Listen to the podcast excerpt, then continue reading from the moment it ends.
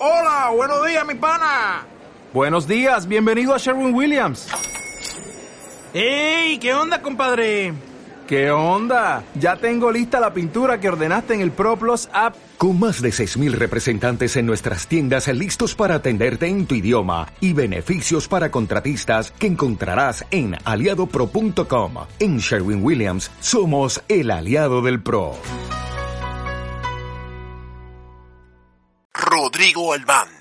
En principio, cuando uno iba aprendiendo en el camino, dijimos ya, no hay viajes, o sea, comenzamos a tomar decisiones en tiempo real, ¿no? El jueves tomamos decisiones, el viernes tuvimos que tomar otras decisiones y el sábado nos enteramos que había este, toque de queda, cuarentena, cosas que no nos imaginábamos que iban a pasar. Entonces el canal se cerró, se cerró totalmente, ¿no? Dejamos de producir contenidos en el canal desde el día 1 de la que se decretó la cuarentena, que fue, si no me equivoco, el 17, 18 de, de marzo. Sean todos bienvenidos a un nuevo capítulo de Toque Fino Podcast. Para mí un gusto estar con ustedes el día de hoy y la verdad con un invitado de lujo. Muchísimas gracias. Estamos con Rodrigo Albán de Movistar Deportes. Rodrigo, gracias por estar aquí. Muy buenas noches. Buenas noches. Eh, gracias Edu primero por la invitación, feliz de estar acá acompañándolos y nada, muchas gracias a todos también que están escuchando, ¿no? Bueno, con Rodrigo les cuento un poco a nuestros queridos oyentes, nos une una relación eh, muy bonita. Yo lo conocí a Rodrigo cuando él trabajaba para la parte de, Movistar, viendo justamente lo que era el tema de activaciones y eventos. Cuando toque fino, veía directamente las premiaciones del fútbol peruano, ¿no? Gran, una gran misión. Yo de hecho recuerdo que Movistar siempre, de alguna manera, uno de sus objetivos era sacar, maximizar la impresión e impacto en medios producto de una gran final que era vista por millones de personas. ¿Qué recuerdos, Rodri, antes de entrar al mundo de, Media Networks, de Movistar Deportes, de esa época en Telefónica? Eh, los mejores recuerdos, ¿no? Yo he estado eh, viendo el tema de comunicaciones en Telefónica por aproximadamente cuatro años y de hecho una de las cosas que, que a mí me apasionaba más, claramente, yo, el mundo del deporte me apasiona, el fútbol me apasiona, y cuando llegué a Movistar y vi, claro, el activo de fútbol y todo el potencial que tenía y la manera que la podíamos aprovechar, yo estaba pues enamorado de, los proyectos que tengan que ver con eso, ¿no? Entonces, eh, uno de ellos claramente era toda la Copa Movistar, hoy llamada Liga 1 Movistar, y había un montón de cosas que se hacían alrededor, ¿no? Desde eh, acciones con la Copa misma, ¿no? Llevarla a provincias, que la gente la conozca, ver eh, las activaciones en cada uno de los partidos, qué podíamos hacer en los partidos más importantes y el momento crucial que era la premiación, eh, la entrega de la Copa al Campeón, ¿no? que para nosotros era un momento de adrenalina, lo hemos vivido juntos, un momento de adrenalina increíble porque, claro, había que armar escenografía, todo en el estadio pues en pocos minutos, este, entregar medalla a los que estaban tristes porque habían perdido, entregar la copa y medalla a los que habían ganado. Entonces, nada, los mejores recuerdos y mucho aprendizaje sobre todo, ¿no? O sea, mucho aprendizaje de un mundo del marketing deportivo este, interesante que tiene que ver con justamente la activación y sacarle valor a un activo tan importante como el fútbol, ¿no? Y una marca que viene apostando en el fútbol año tras año, ¿no? O sea, en los, en los mejores momentos ha estado, porque está con la selección, ha estado con, con, el, con la liga local, pero también ha estado en momentos duros, ¿no? Entonces, este, y siempre apostando por poner en valor el, el, campeonato, ¿no? Porque más gente lo aprecie, ¿no? Porque más gente lo vea, más, más gente tenga acceso a él, ¿no? Entonces, nada, los mejores recuerdos. Y, y, y, es simpático, Rodrigo, porque mucha gente, eh, y, y, te lo digo abiertamente porque converso con, con personas en, en, la calle, en reuniones, y critican obviamente quizás un poco el tema de, de la organización, quizás el tema de algunos temas que van extradeportivos, pero pueden que critiquen el producto fútbol, pero lo ven, lo consumen. Fin de semana, Ayacucho, eh, UTC, o están viendo la U contra Municipal. Es lo interesante finalmente, ¿no? O, lo, llamativo también de esto. Sí, de hecho, mucha gente consume el producto fútbol, ¿no? Y, y además, mucha gente además vive a partir del fútbol, no solamente los jugadores. La gente cree que solamente los jugadores están atrás los jugadores tienen familias, hay, hay gente que trabaja en los estadios, gente que trabaja en los clubes, eh, gente que trabaja en la, televisión, hay un montón de gente involucrada y un esfuerzo gigante por llevar a la gente un producto de calidad, ¿no? O sea, no solamente buscamos como sponsor principal del, fútbol que, que, el fútbol cada vez sea más valioso, sino también una calidad de transmisión ideal para que la gente tenga acceso al, contenido, ¿no? Entonces, nada, en verdad este, el fútbol tiene un montón de potencial todavía, más de lo que tiene hoy, ¿no? O sea, creo que puedes, se podemos lograr mucho más cosas, ¿no? Es verdad, es verdad, y creo que va en ese camino. Rodrigo, hoy estás como gerente de producto de Movistar Deportes. Para nuestros oyentes, de hecho, quizás es llamativo el nombre incluso. ¿Nos puedes contar un poco cuál es la tarea o cuáles son las principales funciones de un gerente de producto, por favor? Sí, claro que sí. Yo, a ver, te cuento un poquito cómo llego ahí primero, ¿no? O sea, yo estaba en, el, en, en Movistar, como decía, a cargo de las comunicaciones y Movistar eh, pertenece claramente al grupo Telefónica. Eh, el grupo Telefónica tiene una rama de producción de contenido llamada Media Networks, que es una empresa independiente que además le da servicio a otros países también desde el Perú. Y Media Networks no solamente eh, en este momento producía dos señales, de, una señal deportiva que es este, Movistar Deportes, sino también una señal de entretenimiento como Movistar Plus, hacía Movistar Series, hacía Movistar Música, etc. Entonces, era una, una productora que a mí siempre me, trabajaba muy de la mano conmigo, porque cuando teníamos que producir cosas, finalmente lo veía con ellos, veíamos temas de contenido, yo desde el lado de la comunicación, y, y, miramos finalmente cómo le sacamos valor a este contenido que es exclusivo para los clientes de Movistar TV, ¿no? Entonces, eh, cuando me aparece la oportunidad de pasar al otro lado como responsable de producto, eh, yo también me preguntaba un poco qué cosa es ser responsable de producto, ¿no? Y claro. y claro, me dicen, claro, vas a ser gerente de producto, ya, ¿cuál es mi rol, no? Eh, y justamente el rol tiene que ver con el contenido, ¿no? O sea, es, es, ver el contenido en todas sus facetas. El contenido es ser responsable del contenido 360, ¿no? Eh, porque no solamente Movistar Deportes es un canal de televisión, y eso es algo bien importante que tenemos que entender, ¿no? La gente hoy consume la marca Movistar Deportes a través de un celular con Movistar Play, lo consume a través de su celular con, con unas redes sociales, ¿no? Somos una señal multiplataforma, ¿no?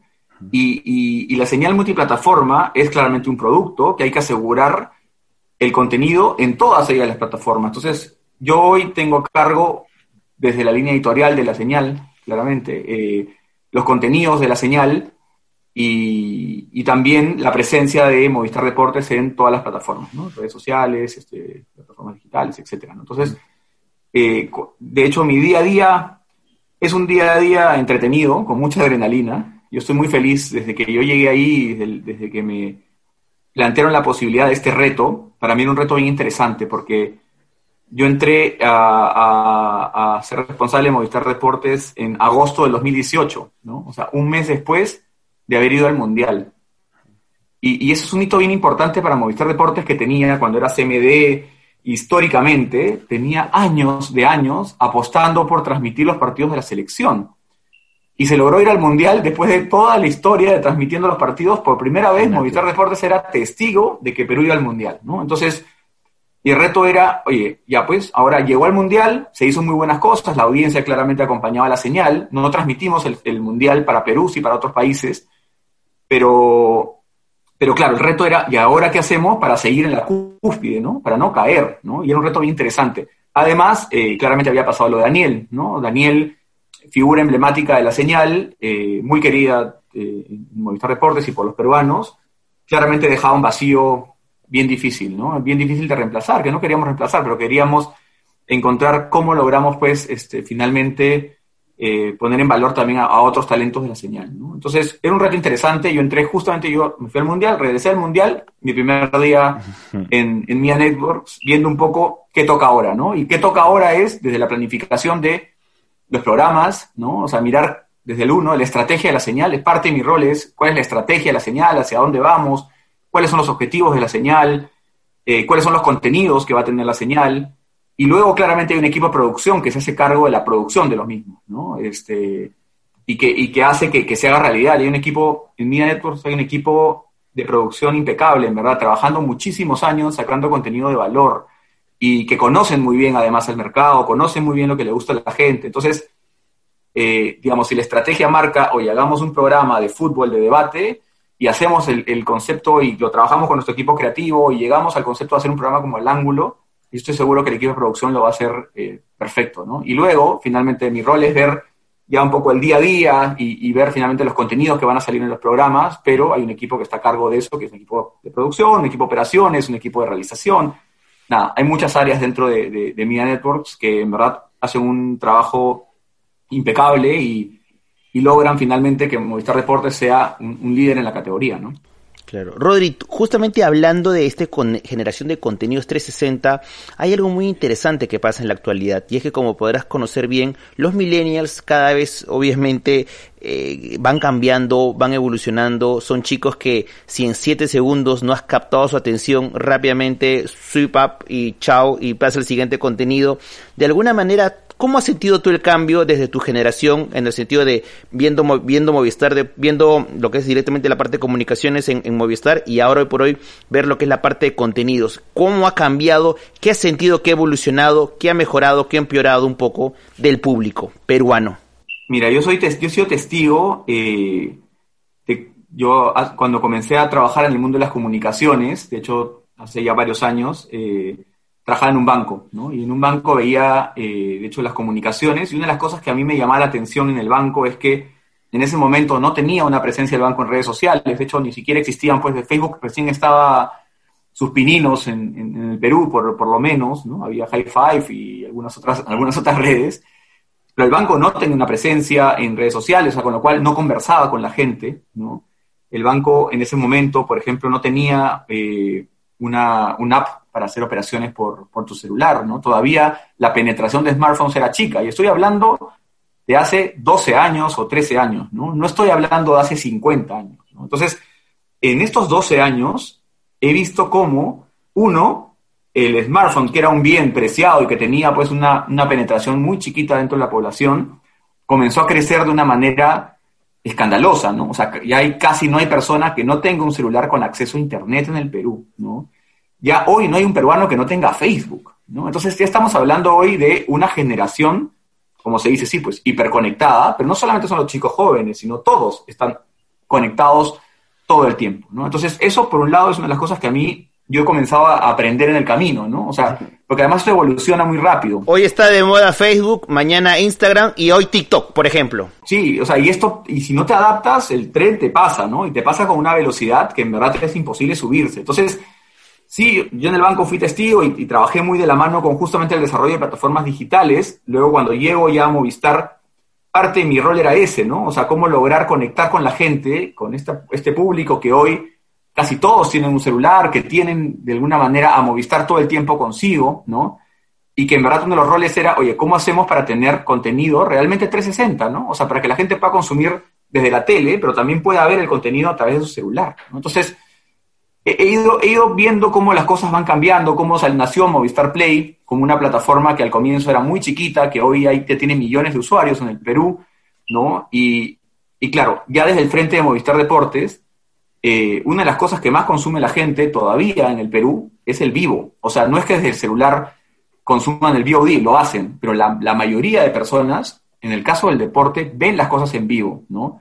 Claramente, ver un partido en diferido no tiene la misma magia, ¿no? O sea, es una de las pocas cosas que estás obligado a mirarlo, ¿no? A mirarlo en el momento que es. Ya no es, yo quiero decidir cuándo lo veo, ¿no? Si, la, si Alianza juega a las 11 de la mañana, lo vas a ver a las 11 de la mañana, ¿no? Y eso nos pasa muchas veces también con algunos programas, porque la gente tiene esa costumbre y el programa tiene un horario y la gente lo ve en su horario y no se lo quiere perder y lo ves de cualquier lugar, participa de la conversación. Yo con Al Ángulo he aprendido muchísimas cosas también, porque Al Ángulo, que es nuestro programa hoy, bandera de fútbol y que está en el Prime a las 10 de la noche, lunes a viernes, es un programa, como los mismos chicos dicen, que no, no, es un programa que de, fútbol tradicional, es un programa que tiene fans, ¿no? Y que tiene mucha gente que lo sigue día a día y que conversan con ellos. Es normal ser tendencia casi todos los días con el programa, ¿no? Porque mucha gente participa de la conversación, quieren ser un panelista más, ¿no? Entonces mandan sus comentarios, los chicos lo leen en el programa en vivo, ¿no? No solamente sale en la pantalla, sino ellos también con su celular están conectados todo el tiempo, ¿no? Entonces, nada, el público quiere ser parte de, es una de las cosas que yo he aprendido, ¿no? Quieren tener esta interacción, no quieren ser solamente un espectador, quieren participar de la conversación. Creo que eso es bien importante y lo hemos visto en todo, ¿no? Cuando yo empecé hace dos años en, Movistar Deportes, en las transmisiones era, no era tan convencional poner tweets, por ejemplo, ¿no? Hoy es muy normal. Nosotros ponemos los tweets, leemos los tweets, la gente participa de la transmisión también, ¿no? Antes era, no, ¿cómo vas a ensuciar una transmisión, ¿no? Tan importante, el partido de Perú. La gente quiere ser parte de, ¿no? Entonces, eso es una de las cosas que aprendí la otra cosa que aprendí tiene que ver con esta, la gente que desde cualquier lugar se conecta, tiene un celular, abre su play, lo mira en YouTube, entra en Instagram, o sea, finalmente hay miles de plataformas para llegar a nosotros y, esto va cambiando día a día. ¿no? O sea, nosotros ya estamos explorando TikTok, exploramos cosas en Spotify, hemos tratado de, de como subirnos a la ola, probamos, prueba y error, finalmente en esto uno va aprendiendo, tú también eres testigo de todas las cosas que salen y, y finalmente probamos qué tal este, no funciona, y si no funciona, bueno, se apaga, ¿no? Todo finalmente es una oportunidad, ¿no? Pero siempre, en el caso de Movistar Deportes, es una señal muy cercana a la gente, ¿no? Y, tratamos de cuidar mucho la línea editorial, tratamos de, de, conectar mucho con la gente, de tener una relación muy cercana con todos, de tener mucha comunicación, y por eso usamos mucho las redes sociales, somos muy bidireccionales, tratamos de estar muy en contacto con la gente, ¿no? Sí, sí, yo de, justamente de lo que mencionabas, yo rescato dos ideas súper importantes, y es que justamente hablas del equipo humano que trabaja contigo y la labor de producción, que yo me imagino debe haber sido un mar de, de no, no de problemas, pero sí de obviamente de dificultades a raíz de que muchos han tenido que hacerlo desde casa. Entonces imagínate un productor que siempre ha estado con, con, su equipo, con su gente, con cámaras, con switcher, y ahora pasar de alguna manera a ver desde el Zoom o desde Skype qué tal están. Oye, sí, siéntete mejor, cámbiame el ángulo, escúchame el audio. ¿Cómo han podido manejar eso? ¿Cómo han podido liderar un poco, Rodri? Mira, la pandemia para nosotros ha sido algo que nos agarró de imprevisto, ¿no? O sea, teníamos unos planes yo siempre digo la palabra hermoso, ¿ya? pero unos planes que yo estaba pues feliz con lo que tocaba este año, ¿no?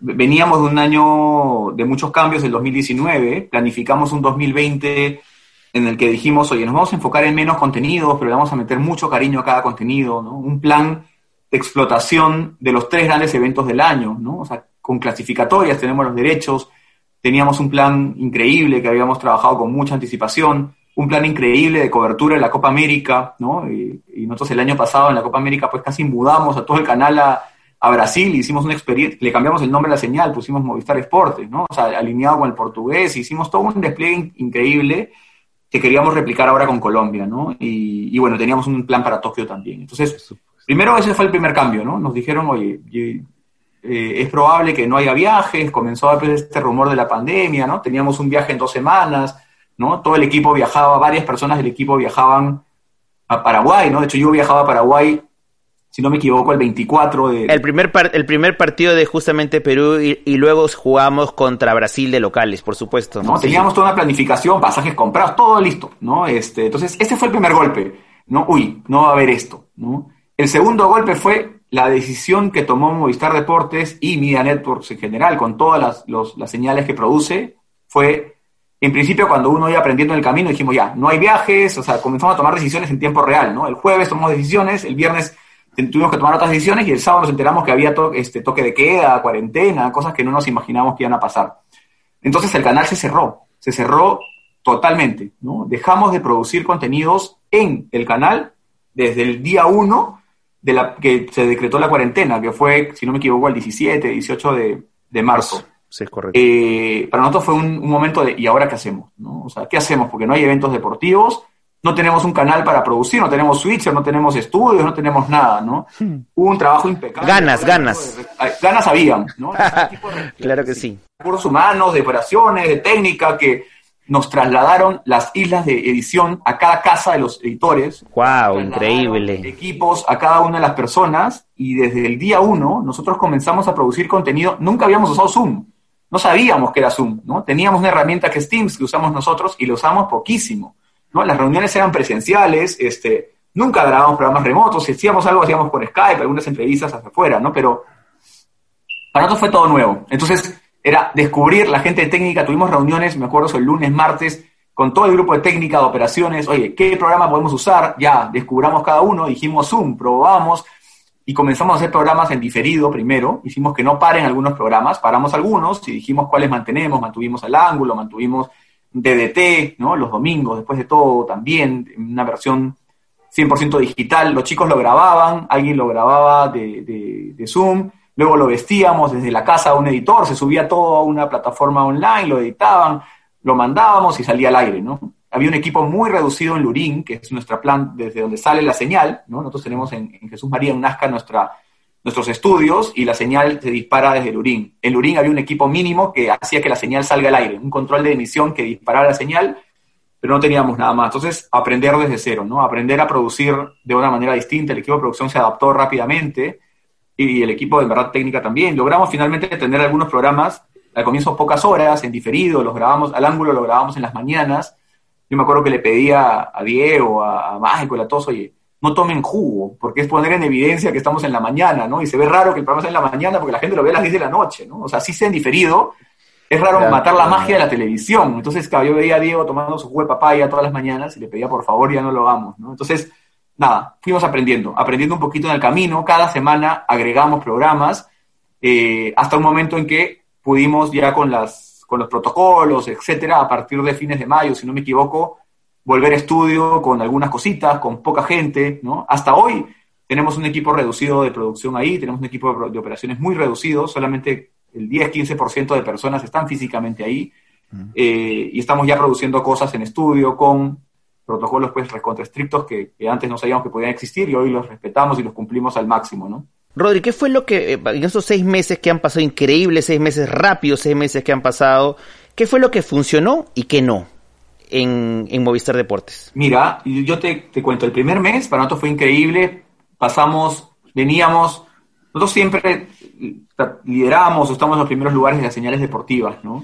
Eh, y Gol Perú, que finalmente es una señal hermana, que también es parte del portafolio de Movistar TV, eh, también lidera con nosotros, solemos estar ahí en, el- ranking en los primeros lugares, y Gol Perú muy, muy apalancado en la Liga 1 de Movistar, en la transmisión de los partidos, ¿no? Entonces, venía marzo, marzo fueron unos partidos importantes, tuvo clásico, ¿no? Entonces, Gol Perú estaba muy bien, nosotros estábamos con una audiencia muy bien porque la gente ve el partido, pero también luego pasa a Movistar Deportes a ver el noticiero, a ver el ángulo, etcétera. Nosotros en marzo habíamos fijado el lanzamiento de nuevos programas. Era un hito, habíamos hecho un montón de trabajo para uno, le cambiamos toda la identidad al ángulo, este tiene un nuevo logo, nueva introducción, etcétera.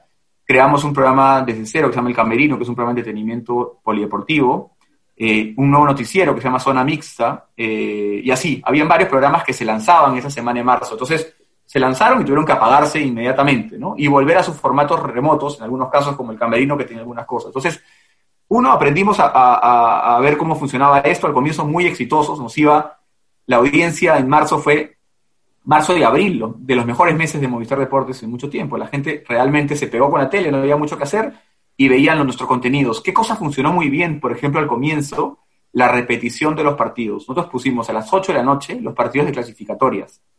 En el momento que la gente aplaudía, conectamos con, terminaban de aplaudir y veían el partido de Perú en Quito, ¿no? Terminaban de aplaudir y veían el partido de la bombonera, ¿no? El partido contra Nueva Zelanda. Entonces, se convirtió en un momento que para nosotros tenía audiencias altísimas, ¿no? Muy bien, ¿no? Nos fue muy bien. Claramente eso tiene un desgaste natural, ¿no? O sea, no puedes poner todo el tiempo a los mismos partidos y, lo- y pensar que vas a lograr lo- el mismo éxito, ¿no? Entonces, eso nos funcionó muy bien al comienzo. Al comienzo también mucha expectativa con que los programas se mantengan por digital. Luego había un desgaste natural de ver todo muy parecido, ¿no? O sea, ya, ya entre, todo el mundo entrevistaba a todo el mundo. Fuimos uno de los primeros que hizo entrevistas por Instagram. Las descargábamos y las subíamos a la, a la tele también para que las puedan, las pueda ver más gente, ¿no? Entonces, eso al comienzo súper bien y después ya claramente ya todo el mundo entrevistaba pues a, a la Oreja Flores, todo el mundo entrevistaba a, a Lucho Advíncula, etcétera, ¿no? Ya no era una novedad. Entonces tuvimos que reinventarnos nuevamente, parar eso y comenzar a ver otras cosas y ver qué cosa conectaba, ¿no? Uno de los golpes más duros fue el tema de no tener transmisiones, ¿no? Claramente una señal como la nuestra eh, se apalanca mucho también en transmisiones, ¿no? Tiene por un lado, todo el frente de contenido, pero por otro lado, un frente de transmisión que es muy importante. En nuestro caso, el volei es una plataforma súper fuerte. Tenemos la liga y la selección, transmitimos fútbol 7, transmitimos un montón de competencias. Entonces, el hecho de que no haya nada era un golpe muy importante para nosotros y comenzamos a mirar qué oportunidades había, ¿no? Nos comunicamos con las federaciones, oye, tus deportistas están entrenando, tal vez podemos hacer una competencia online. Y así comenzamos a ver alternativas y una de las cosas que vimos fue el mundo de los eSports, ¿no? O sea, vimos, oye, y, y de hecho lo conversamos con algunos desarrolladores, con el- la Liga Movistar Pro Gaming, por ejemplo, que produce mucho contenido, y comenzamos a transmitir, hemos transmitido Dota, ¿no? Y hemos hecho transmisiones de, de- partidas de Dota, ¿no? Nunca se nos hubiera ocurrido antes hacerlo, y es una prueba, en verdad, de llegar a un público distinto y funcionó muy bien. Transmitimos carreras de automovilismo virtual, ¿no? Sim Racing se llama una carrera que en verdad eh, hemos ya transmitido dos ediciones con automovilistas reales versus los virtuales, todos manejando desde una plataforma con sus consolas, sus sillas, sus, sus timones, increíble, ¿no? Luego transmitimos freestyle, nunca habíamos transmitido freestyle, estas batallas de gallos, ¿no? Eh, conectamos a los chicos, cada uno de su casa, ¿no? Pusimos un host, hicimos toda una transmisión en, en vivo, ¿no? Este, que también fue un aprendizaje para nosotros. Luego hicimos un programa concurso que lo hacíamos en Facebook, que se llamaba After de Fanáticos, que participaban también jugadores, eh, periodistas, etcétera, competían entre ellos, se hacía en Facebook, ¿no? Y se transmitía en vivo en Facebook y nosotros lo llevábamos en, en vivo a la señal. Nunca habíamos transmitido nada de Facebook en la señal, porque era el miedo, no, y si se cuelga, ¿no? ¿Qué va a pasar? No pasa nada si se cuelga, la gente entiende que alguien se puede quedar congelado un rato, es parte de, ¿no? Entonces, son cosas que comenzamos a aprender en el camino, ¿no? Y luego hemos transmitido hasta Taekwondo Ponce, ¿no? Que, que, que había, nos había dado tantos logros en Lima 2019 y eh, la federación nos dijo, oye, nuestros chicos van a hacer un campeonato, les interesa hacer un campeonato, lo pueden hacer de esta manera, eh, hay una universidad que está, que está participando de esto, y dijimos, vamos, o sea, nosotros lo, transmitimos, veamos en conjunto cómo lo hacemos viable, ¿no? Y así, descubriendo, probando, entrando a otros territorios que nunca habíamos entrado, y así hemos entrado, como decía, a los eSports, al freestyle, a deportes que no habíamos transmitido antes, hacer programas en Facebook y los llevábamos inmediatamente a la señal, ¿no? Hicimos conversatorios, nunca habíamos hecho conversatorios, ¿no? Y... Sí, bastante buenos en Facebook, sí recuerdo, que ponían a, a buenos invitados, interna estuvo Arcuchi, me parece, en una de estas, me llamó, me llamó bastante la atención. Para la gente, ¿no? O sea, temas de cómo viene el periodismo deportivo eh, post-coronavirus, ¿no? Y con muy buena interacción además, ¿no? Mucha interacción en las redes sociales y en vivo salían las plataformas también en la televisión y en, y en Movistar Play, ¿no? Entonces... Mm nada, increíble, meses de aprendizaje, meses de mucho desgaste de todo el equipo, de mucho, de mucho trabajo continuo por, por rea realmente hacer cosas distintas y por, y por poder hacer finalmente algo que, que, conecte con la gente, ¿no? O sea, ¿cómo reemplazamos? Nunca vas a poder reemplazar un partido de Perú de la selección. Obvio, por supuesto. Ni una Copa América tampoco, así sea primera fase. Hay formas de conectar con la gente también. Transmitimos, de hecho, como no íbamos a jugar el Perú-Paraguay y el Perú-Brasil, hicimos que los se jueguen, pero en PES, ¿no? Y los transmitimos. Y con narración de Gino y de Diego, claro que sí. Comentarios de Diego, con los comentarios de Ramón, ¿no? Entonces, nada, probando. Ya le dije, ya le dijo, ya le dije a Diego que lo voy a llevar a Konami, ya que por favor me haga un par más primero. Así que... Meses intensos, meses intensos, pero de mucho aprendizaje, ¿no? Hablemos, Rodri, sobre este impacto que generó el COVID. Me parece que lo has explicado bastante bien, esta evolución, estos cambios que han, que han tenido que lidiar y que han podido sacar adelante. Cuéntame de los anunciantes, no hay necesidad de decir precios, ni tarifas, ni nada de esto, pero sí me gustaría saber, mucha gente piensa, obviamente el golpe ha sido durísimo, eh, para que a nivel, a nivel económico se, se sabe cómo vamos a terminar el año, ¿Cómo, ¿Cuánto afectó finalmente esto en los planes de, Movistar Deportes? Eh, ¿Cómo han podido manejar ello? Me imagino que seguramente algunas marcas, ya habiendo asegurado su participación de eliminatorias con pauta publicitaria, no hay, en, como que han quedado en no tranquilos, va a haber de todas maneras este año o es, no, o sea, hay cosa, hasta que no haya nada, olvídate de mí. ¿Cómo lo han podido manejar esto? Es, es un momento complejo, ¿no? Nosotros tenemos un equipo un equipo comercial bastante comprometido por sacar esto adelante, pero, pero es un año muy duro, ¿no? Y, y está claro que, que, el equipo comercial está dando su mayor esfuerzo por lograr eh, realmente que, que, las marcas apuesten por nosotros en un momento complicado para ellas también, ¿no? Y hemos tratado de darles la mano, de crear cosas de la mano con ellos, ¿no? O sea, el mundo de los eSports viene de la mano con algunas marcas que están interesadas en ese territorio eh, y, estamos trabajando varias cosas con varias marcas que, alineados a sus objetivos, ¿no? Entendiéndolos un poco más, escuchándolos, ¿no? Porque sí, el golpe está, ¿no? O sea, el golpe de no tener finalmente transmisiones hace claramente los ingresos presupuestados para que, para que, para que aparezcan en marzo no se dieron, en abril tampoco, en, en mayo tampoco, ¿no? Y así, ¿no? Porque está el vóley también que se cae, está el fútbol que se cae, están los programas que finalmente este, estaban, pero hay marcas que, que, prefirieron aguantarse y esperar un momento más caliente del, deporte, ¿no? ver el panorama como viene. Hay marcas que están golpeadas. Un año duro, un año duro, pero estoy seguro que, que lo vamos a revertir y de hecho hay un esfuerzo grande y yo creo que las marcas están comenzando a sumar. El inicio de la, de la Liga 1 Movistar ayuda, ¿no? Hay muchas marcas que se han trepado a partir de eso a partir del reinicio del campeonato. Y, y, yo creo, yo creo ahí, Rodrigo, que es un tema muy interesante que mencionas, yo sí quisiera hacer énfasis, no sé si muchos se han dado cuenta, pero yo desde mi perspectiva como, como analista te podría comentar de que siento que Movistar Deportes y en especial el al ángulo ayudó muchísimo al retorno de la Liga 1. ¿Y por qué? Más o menos lo que recuerdo, entrevistas importantes con Gareca, con, con, Juan Carlos Oblitas, de alguna manera hacían demostrar de que la federación estaba preparada para tener los lineamientos suficientes para que esto se reactive. Yo la verdad, Rodrigo, en ese sentido sí debo felicitar el hecho de que hay ese compromiso porque, como te digo, acá puede, cada uno puede tener una postura diferente, pero yo sinceramente siento de que si no había, si no hubiese habido ese push por parte de, de, su señal, por parte de ustedes como, como comunicadores, eh, para que esto finalmente lo haga demostrar al nivel de Estado de que, oye, las cosas sí se pueden hacer bien y podemos ser como en otros países en Europa, creo que al final ayudó muchísimo, ¿no? Sí, totalmente, ¿no? Nosotros teníamos eh, el convencimiento de que si las cosas se hacían bien, eh, el fútbol podía volver, ¿no? El fútbol y otros deportes. Nosotros queremos que vuelva todo, ¿no? Y queremos que vuelva todo de una manera ordenada. Y hemos trabajado muy de la mano con federaciones, como contaba, muy de la mano con, con organizadores, con un montón de gente para lograr que las cosas se den, ¿no? En el, caso del fútbol puntual, para nosotros era importante que, que, la gente entienda, porque hay mucha gente, como decía, que, que vive de esto finalmente, ¿no? Y un esfuerzo gigante de Movistar, de consorcio, finalmente, de seguir pagándole a, las, a los equipos de fútbol, ¿no? Siguieron pagando mes a mes, ¿no? Entonces, era, y era insostenible esto, ¿no? Porque finalmente, claro, sin deporte, sin que, se, sin que finalmente haya marcas, era como, ¿cómo logras que eso siga siendo viable, ¿no? Entonces, nada, nosotros sentíamos que había un trabajo de primera, en verdad, de mucha gente involucrada en sacar esto adelante, en todos los frentes, todos los frentes unidos por hacerlo viable. Habían buenas prácticas de otros países que se podían traer también.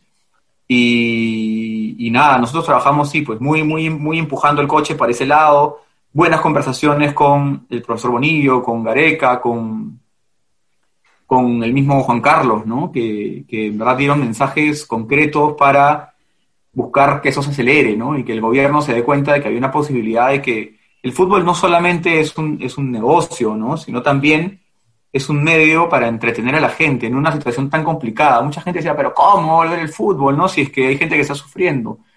El fútbol es uno de los, de los, de los deportes, es el deporte más popular del Perú, por un lado.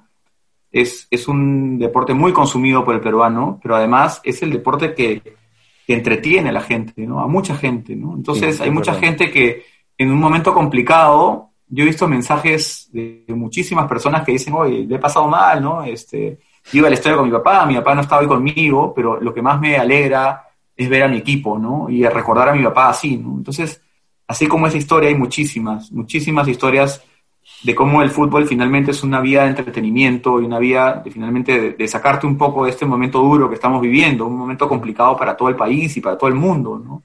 Y para todos. Entonces, nada, creo que, creo que felizmente las cosas se dieron cuando pasó esto dos hechos lamentables que hicieron que el gobierno tome la decisión de suspender el campeonato, eh, para nosotros fue un golpe durísimo, ¿no? Habíamos hecho un esfuerzo gigante, la federación ha hecho un esfuerzo gigante, consorcio un esfuerzo gigante por hacer una transmisión de primera eh, a través de Gol Perú y, y, nada, y sentir que todo se caía era como complejo, ¿no? Felizmente, nuevamente todos empujamos el coche, ¿no? Y, y nosotros sacamos un hashtag que era Unidos por el Fútbol, saquemos esto juntos adelante, invitamos a los tres capítulos capitanes de los equipos a hablar el domingo, ¿no? Estuvo Cazulo, estuvo Butrón, estuvo Carvalho hablando con nosotros, dando un mensaje de conciencia a la gente, de que esto es viable, pero necesitas alentar desde casa, ¿no?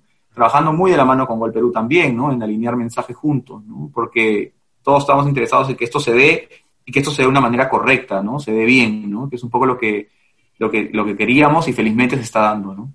Por supuesto, qué bueno. Sí, yo me, imagino que el trabajo fue bastante, bastante fuerte y me imagino que el golpe debe haberse sentido. Es más, creo que tuve alguna oportunidad de conversar con Michael y obviamente pues no podemos creer de que tanto, se, tanto que se haya empujado, es como que se, se quemó el pan en la puerta del horno, ¿no? Y finalmente que se dijera el Estado con un comunicado bastante fuerte en el que se me decía que no había las garantías y que por eso no se iba a retomar hasta nuevo aviso, pues ponía en alerta incluso y esto ya lo hemos conversado en, otras oportunidades, en, otros programas. Finalmente, acá hay que ser muy directo, ¿no, Rodrigo? En el sentido de que si no, si no había televisión o si no había finalmente transmisión de los partidos, yo como, muchos de los clubes, la mayoría de los clubes vive por los derechos de televisión, es el casi el 70% de su presupuesto. Entonces yo como como como como broadcaster te digo, no te voy a pagar porque no hay ningún ningún partido que, que se va a jugar. Y eso finalmente hubiera ocasionado, creo que realmente un, terrible mal. Muchos equipos tranquilamente pudieran haber quebrado, ¿no? Y, y, cuántas familias afectadas con esto, ¿no? Entonces sí, nada, como digo, ¿no? El fútbol es, árbitros, el fútbol es, es, es, personas que cuidan los, los, las canchas, es, seguridad, es jugadores, es familias, ¿no? Hay mucha gente atrás de esto, ¿no? Y así como el fútbol en otros deportes, nosotros estamos felices como señal polideportiva, además, trabajando muy de la mano con la Federación de Voley para que el volei vuelva.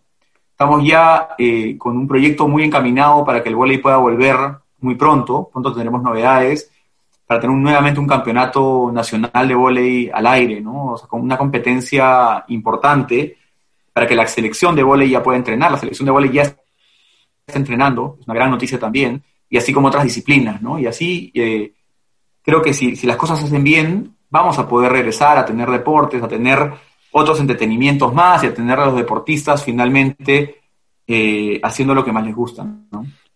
Rodri, ya no, nos va ganando el tiempo. Yo quiero decirte estas dos últimas preguntas y desde ya agradecerte por, por tu atención el día de hoy. Creo que era sumamente interesante y de hecho cuando te planteé la idea de, oye Rodrigo, ¿por qué no conversamos un poco y le transmitimos a, nuestro, a, nuestros, a nuestros espectadores, a nuestro público de Toque Fino Podcast, cómo llevar adelante un canal de televisión dedicado al deporte sin deporte. Creo que era un reto y la verdad que han sabido lidiarlo bastante bien por lo que me has contado, la experiencia que han tenido. Yo quisiera ponerme ahorita en el lugar de una federación. Estoy sentado, escuchando este programa muy atento. ¿Qué tiene que hacer, Rodrigo, una federación deportiva? Llámese golf, llámese box, llámese natación, llámese taekwondo, para que tenga esa oportunidad de tener una transmisión de un campeonato nacional o internacional en el país. ¿Qué tan fácil, qué tan difícil es? ¿Cuáles son los pasos? Obviamente no, no creo que sea agarrar su teléfono, llaman a Rodrigo y si Rodrigo está de humor va a salir esto. No, acá hay un tema de estrategia y de planificación. Pero ellos quisieran saber si nos puedes detallar cuáles son estos pasos, qué tienes que tener o en todo caso ¿Cuál es lo que tienes que preparar para buscarlos recién ahí? Porque hay gente que puede tener, oye, tengo este campeonato, tengo esta idea. No, acá, hay que ser prácticos y acá hay que ser también operativos. ¿Cuáles son estos pasos o estos procesos que tienen que cumplir para recién ahí acercarse ustedes? Ah, sí, a ver, un, tema que nosotros es bien importante es, nosotros no, no tratamos de, de poner cualquier competencia o cualquier transmisión, sino lo que tratamos de hacer es cosas justamente que conecten con las personas, ¿no? Y, y Así como hay hinchas incondicionales de la selección peruana de fútbol, hay hinchas incondicionales de la selección peruana de vóley, hay hinchas que hoy son de algunos deportes nicho, pero también hay gente que no conoce el deporte y queremos que los descubra. Entonces, la manera en la que nosotros presentamos los deportes es de una manera justamente que primero tratamos de que la gente los entienda, se vincule, ¿no? Y para eso tenemos un montón de programas que lo primero que hacen es ver cómo la gente reacciona ante, ante la aparición de esos deportes en nuestra señal. ¿no? Tenemos un ¿Dónde está Franco? que es Franco, en etapa regular era Franco visitando pues un entrenamiento de rugby, aprendiendo cómo se juega rugby, cómo funciona una competencia, yendo a una competencia. Hoy es de manera remota, ¿no? Franco descubre cómo funcionan cada uno de los deportes cada semana eh, y ahí vamos monitoreando nosotros la reacción de la gente, cómo la gente se engancha con un tipo de deporte. Eso por una parte, ¿no? O sea, es parte de la, de la estrategia, nosotros vamos mirando un poquito cómo reacciona la gente ante, ante algunos deportes en específico. Eso, eso por un lado, con distintos programas. Por otro lado, eh, lo que miramos es, es bien importante, que sea un entregable de calidad, ¿no? O sea, que realmente sea, no es transmitir por transmitir, ¿no? Una transmisión es muy costosa y la gente no se imagina que sea así, ¿no? Para hacer una transmisión hay que llevar una móvil, ¿no? Una o dos móviles. Hay que poner a todo un equipo de staff técnico, operativo, cámaras, producción, ¿no? En mucho tiempo dedicados a algo. Hay que ver si hay fibra para ver si puede ir en vivo, si no hay en vivo tiene que ser satelital, hay un costo con eso, o sea, hay una inversión grande que asume Media Network, que asumimos como Movistar Deportes cada vez que hacemos una transmisión. Entonces, no es que podamos hacer transmisión de todo, hay complejos que no tienen la capacidad técnica además para recibirnos, porque no tienen un lugar donde poner la móvil, porque no hay donde poner las cámaras, ¿no? Porque no hay un espacio para hacer algo, algo, algo que finalmente se vea bien ante, ante la tele también. Entonces, somos muy cuidadosos de hacer una visita técnica, de ver los lugares, de ver cómo, cómo, cómo es el espacio, por un lado, pero también ver qué tan atractivo es el campeonato, ¿no? O sea, el año pasado hicimos un... Hoy la Federación de Básquet no existe, ¿no? Es... Una pena, en verdad. Una, una, una pena, Rodrigo, porque yo tuve la suerte de ir, y digo suerte porque las entradas volaron recuerdo dos partidos de básquet en el Divos. Yo no podía creer que era el Divos porque primero estaba abarrotado, segundo el escenario estaba hermoso y tercero un show de Argentina. Yo digo, oye, si esto del básquet, ¿por qué la gente no entiende que el básquet también tiene una demanda interesante, no? Sí, y de hecho, una de las cosas, nosotros nos juntamos con Mario, que es este un, una persona que está muy metida en el mundo del básquet. Él organizó un campeonato donde reunió a los mejores equipos de básquet locales y claro, cuando él nos trajo la propuesta de, de, la manera en la que iba a armar su campeonato, nosotros dijimos, bueno, claramente hacer miles de fechas es imposible para nosotros porque nos saldría imposible de pagar, no, no, sabemos cómo va a funcionar, probablemente las marcas no quieran subirse en un momento como que el básquet hoy no es tan conocido, no tanta gente lo ve, con lo cual es paso a paso, ¿no? Hicimos una estructura de, de campeonato con él, muy de la mano con él, para ver qué días podíamos transmitir, y él hizo un espectáculo, en verdad, se trabajó un espectáculo de primera con equipos muy competitivos, con este, iluminación, con música, con todo, que en verdad televisivamente también se veía súper bien, ¿no? Y tuvimos muy buenos resultados. Fue nuestra primera, nuestra primera eh, transmisión de básquet en mucho tiempo, ¿no? Entonces, por ejemplo, eso fue una de las apuestas que hicimos, ¿no? El año pasado también tuvimos la oportunidad de transmitir el primer partido de fútbol femenino. Nunca se había transmitido un partido de fútbol femenino en el Perú. Parece algo como simple, pero jugaba la selección peruana eh, de fútbol contra Colombia, preparándose para, la, para Lima 2019, ¿no? Y marcamos un hito, nos juntamos, me acuerdo en ese momento, Sisi Quiroz, que hoy está en, Alianza, en ese momento está en la Federación de Fútbol, nos planteó la idea de transmitir, ¿no? Y dijimos, vamos, ¿no? Nosotros este, confiamos plenamente en el fútbol femenino, confiamos plenamente en el trabajo que hacía Sisi en ese momento también, y hicimos una producción linda para hacer una transmisión de fútbol femenino, ¿no? Y así, nada, hay, hay diferentes variables que se evalúan en cada caso, es imposible transmitir todo, nos encantaría, evaluamos muchas alternativas, no tenemos tantas móviles, no tenemos tanta capacidad técnica, ¿no? Y tenemos que ver cómo distribuimos nuestros recursos en el año con una planificación. Entonces sí tratamos de tener todo muy planificado con mucha anticipación, ver oportunidades, ver el lugar donde se va a grabar, ver el potencial del campeonato, ¿no? Qué tan atractivo puede ser visualmente, por un lado, si el deporte no es tan conocido, ¿no? Ver que, quiénes son los, los que van a competir, si viene gente de afuera, si, si son peruanos que han ganado algún premio, ¿no? Y tratamos de hacer una historia previa, ¿no? Entre hacer contenido en los programas previos, que la gente conozca sobre el deporte, etcétera, ¿no? Y así, nada, hay, hay varias cosas que se pueden hacer, hemos trabajado con muchas federaciones y estamos viendo para el futuro varios proyectos de todo tipo. Lima 2019 fue una oportunidad linda para presentar muchos deportes a la gente fue la primera vez que la gente veía una transmisión de paleta frontón, ¿no? un deporte en el que nació en el Perú ¿no? y que tiene hoy representantes eh, de primera, ¿no? como, como Kevin Martínez, por ejemplo, que ganó oro. ¿no? Entonces, eso te va abriendo puertas. El surf, ya, ya, ya sabíamos por Sofía Mulanovich. Hoy hay una serie de deportistas más que se sumaron. Transmitir un campeonato de surf podría ser atractivo para nosotros, por ejemplo. Entonces, Lima 2019 ha abierto oportunidades, ha abierto además, dejó un legado. Nosotros trabajamos muy de la mano con la gente de, Legado 2019, porque hay unos, hay unos coliseos, hay unos estadios, hay un montón de infraestructura que ha quedado, ¿no? Que ha quedado y que podemos aprovechar, ¿no? Y que podemos hacer transmisiones de ahí que, que además son muy vistosas, que lamentablemente hoy no pueden tener gente, pero que, claro, ahí está nuestro rol de llevar el deporte a la gente, ¿no? Así no puedes ir al estadio, yo te llevo el deporte a tu casa, ¿no? Y te hago vivir una experiencia que, en verdad no vas a poder vivir desde ahí, ¿no? Entonces, un poco en lo que estamos trabajando, tenemos en la mira varios, varios deportes más, iremos probando, ¿no? El taekwondo, como contaba, nos fue muy bien, mucha gente conectada, mucha gente viendo, nos ayudaron algunas declaraciones de algunos periodistas que, que, sentían que no era un deporte, ¿no? Y, que incendiaron un poco ahí las redes, ¿no? Sí. Un poco las redes y, y, claramente la respuesta natural de la gente fue, oye, estas personas nos han hecho ganar medalla de oro, ¿no? Con un deporte lindo además, con muy vistoso. Y, y, nada, muy buenos resultados, mucha gente enganchada con eso. ¿no? Por supuesto. La última, Rodri, ya se ha acabado el tiempo y muchísimas, muchísimas gracias por, por darnos estos momentos de cara al 2021, que está a la puerta de la esquina, ¿cuáles son los principales retos de Movistar Deportes, sabiendo además que estamos en una época de pandemia en la que ya, bueno, se dicen que hay más de una vacuna, pero que va a tardar un poco más de lo que todos esperan, ¿no? Sabiendo que a lo mejor ya se habla de universidades que van a recién comenzar a mitad del próximo año, colegios, el tema del fútbol y en general del deporte. ¿Cómo visualizas estos, estos retos para el próximo año, sabiendo que sabía lastimosamente se van a manejar estos lineamientos de distanciamiento social? Nada, eh, de hecho, es un año que por un lado tiene muchas cosas que iba a tener este, ¿no?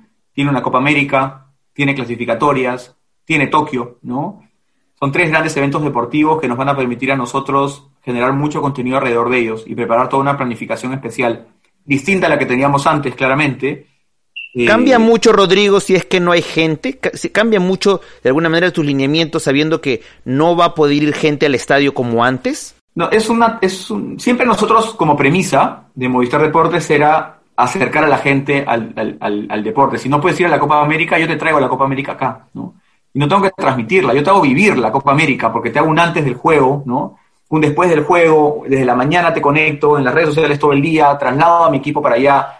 Si ese reto lo teníamos antes, hoy tenemos una responsabilidad más grande, ¿no? O sea, ¿cómo logramos hacer que la gente que no va a poder ir al estadio vive esa experiencia, ¿no? Entonces, sí, es un reto más grande todavía, además en un momento más austero, ¿no? O sea, claramente es un año, va a ser un año duro, ¿no? Un año de, como contaba hace un rato, eh, tenemos que ajustarnos, ¿no? Y ajustarnos y, ver de cómo hacemos más cosas eh, con el menor costo posible, ¿no? Y somos muy eficientes con, con, los presupuestos que manejamos, pero tenemos mucha expectativa con el próximo año porque hay tres grandes eventos deportivos por un lado, eh, eso, eso, eso, que, eso que parece, además, este, como decía, algo negativo, que no haya gente, para nosotros es un reto grande y creo que va a estar bueno, que va, a hacer que nos esforcemos mucho más por hacer algo, algo distinto. Y después, nada, toca, toca seguir eh, luchando porque el deporte en el Perú crezca, ¿no? Por conectar a los deportistas peruanos con la gente, que más gente los conozca, ¿no? Que más gente conozca el deporte. Nosotros somos felices cuando los deportistas este, comienzan a sobresalir y nos sentimos parte de los, de los, de los retos, ¿no? de, los, de, los, de los logros. Perdón. De hecho, cuando fue Lima 2019, la mayoría de medallistas tenían un vínculo gigante con Movistar Deportes. Era la señal en la que habían salido varias veces, la única señal en la que habían salido antes de ganar algo. Hicimos un almuerzo de celebración con el equipo, ¿no? O sea, los, los, los chicos de Entre Memes en ese momento que era un programa que había recibido a casi todos, se fueron a almorzar con, con, el equipo de producción, con los, con los ganadores de, Lima 2019, hicimos un partido de fútbol al ángulo versus medallistas, una conexión que, es súper fuerte con, los deportistas y eso queremos que sea más, ¿no? Cada vez más deportistas, más conocidos, al ser conocidos con más marcas que los apoyen para que puedan finalmente seguir invirtiendo, porque sus deportes, los deportes cuestan en el Perú, ¿no? O sea, lamentablemente, salvo el fútbol, que, les permite vivir de eso, en la mayoría de deportes hay que invertir mucho, ¿no? hay que invertir mucho y, y luchar mucho por cumplir los sueños, ¿no? No, y más, más aún mucho, bastante mérito sabiendo de que esto es presupuesto o esas campañas publicitarias que pueden aparecer como ya lo han hecho desde el año 2017, 2018 para reinvertir en su deporte, ¿no? Realmente eso creo que Rodrigo habla de un mérito gigante, hablaba hace poco con, con Franco Cabrera y él decía, para mí son héroes, para mí son héroes nacionales porque estos chicos se fajan de 6 de la mañana e incluso hay gente como, como Huguito del Castillo que estudia, trabaja, un mérito gigantesco, ¿no, Rodrigo? Así es, un mérito gigante, mucho esfuerzo y además por representar al Perú, ¿no? Y dejarnos en alto.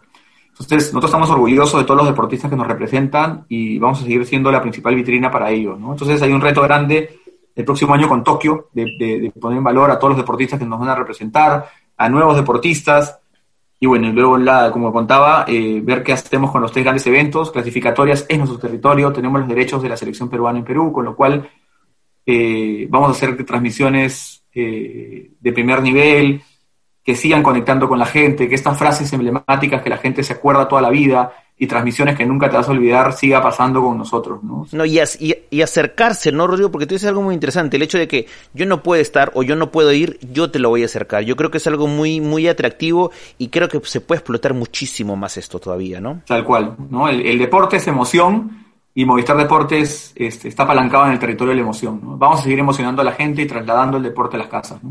Bueno, señores, ha sido un placer, Rodrigo. Te quiero agradecer de manera personal por, por este tiempo, así que dejo el micro abierto para que te puedas despedir de todos nuestros queridos oyentes de Toque Fino Podcast. Nada, muchísimas gracias por la invitación. Nuevamente, Edu, un gusto conversar contigo. Creo que ha sido una conversación bien eh, entretenida. Creo que hemos pasado por, varios temas en un momento complejo. O sea, creo que lo que nos toca a todos es esforzarnos por reinventarnos de alguna manera, por, por sacar esto adelante. Es un momento complicado para todos. Y, pero estoy seguro que este momento le vamos a dar la vuelta y creo que, creo que con mucho trabajo, con mucho esfuerzo, con mucha pasión, eh, esto vamos a salir adelante en todos los ámbitos, esto no solamente en el deporte, sino en general en lo que, en lo que hagamos. Así que nada, muchísimas gracias a todos por, por habernos escuchado en esta conversación y nuevamente te agradezco a ti Edu por la invitación. Muchísimas gracias a todos nuestros oyentes. Esto ha sido todo por hoy. Que tengan todos un buen día. Esto fue Toque Fino Podcast.